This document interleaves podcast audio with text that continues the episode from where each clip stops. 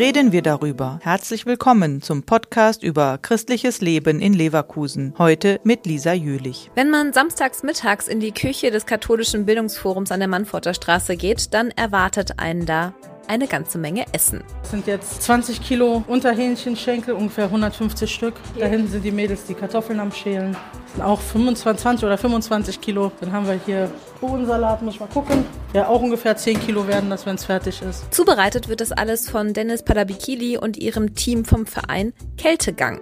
Seit drei Jahren tun sie damit regelmäßig Menschen ohne feste Wohnung in Leverkusen etwas Gutes.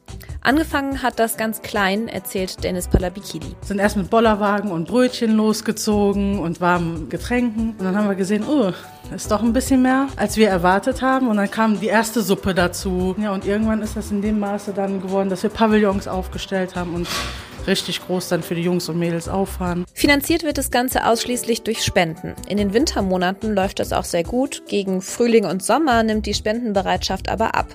Die Probleme der Obdachlosigkeit sind dann nicht mehr so offenbar, sagt Dennis Padabikili.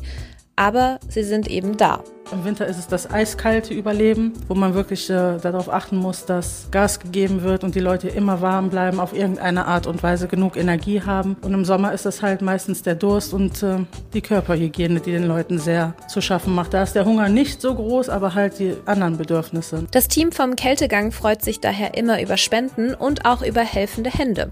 Beate Rotes ist schon seit zwei Jahren eine helfende Hand und kann berichten, mit der Arbeit tut man auch was Gutes für sich selbst. Die dieser Zusammenhalt und eben mal andere Leute treffen, auch draußen dann eben den Leuten ein bisschen unter die Arme greifen. Also das, ähm, da kommt eine ganze Menge zurück. Ja, das macht einen glücklich. Dem schließt sich Dennis Palabikili an, auch wenn die Arbeit nicht immer einfach ist. Aber es macht irgendwie zufrieden. So positiver Stress.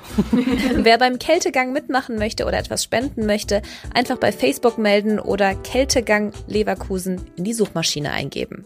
Der Podcast ist eine Produktion der Medienwerkstatt Leverkusen, der Ort für Qualifizierungen rund um Radio, Ton und Videoaufnahmen. Weitere Informationen unter www.bildungsforum-leverkusen.de slash Medienwerkstatt.